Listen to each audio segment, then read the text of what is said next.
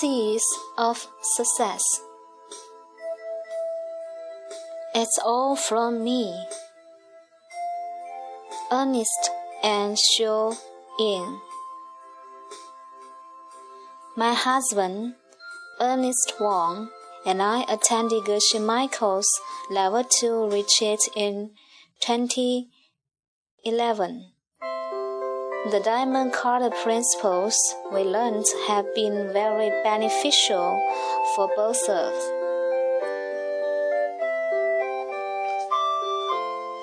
We are very happy that we now understand that things happening around us are from us. When a good thing happens, it is because we have done something positive, and this has planted a good seed in our minds.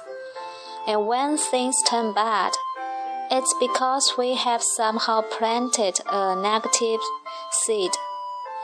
Since learning about this system and experimenting with it, we believe in it more and more and are increasingly motivated to practice it by planting more good seeds and removing bad seeds. By doing this, we have really seen profound changes in our life. One of Geshe Michael's famous sayings is Whatever we want, we must plant a seed, or else we can't receive it because there is no seed to ripen.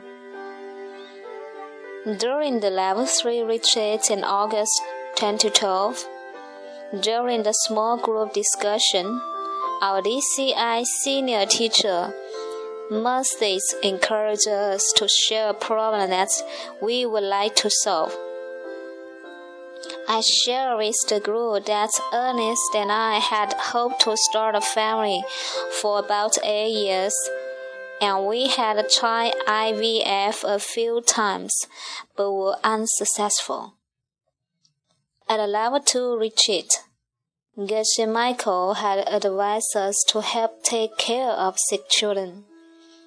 But although for about a year, we had tried to offer our service no volunteers were needed at that time.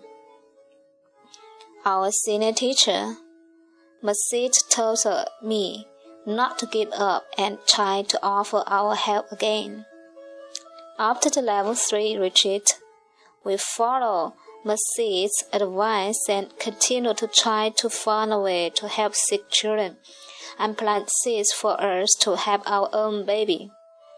We took leave from work and went to the local children's hospital, telling the officer in charge that we sincerely wanted to help the sick children. She asked us why we wanted to volunteer, and we simply replied that we wanted to bring happiness to children. At a point of time, our sincere intention was just to help. Believe it or not, we are now extremely happy that we have our beautiful eight months old baby boy who brings us amazing joy. I sincerely believe that if you want to make a change in your life, you must spend time looking deeply into your heart and making sure that your intention is pure, that you really want to help the person you are planting seeds with. It is only with this correct intention that when we plant the seeds, we can see results. I'm very grateful to have received these teachings, and I'm also so grateful that I have a husband who also has great wisdom and has definitely been my seed planting teacher.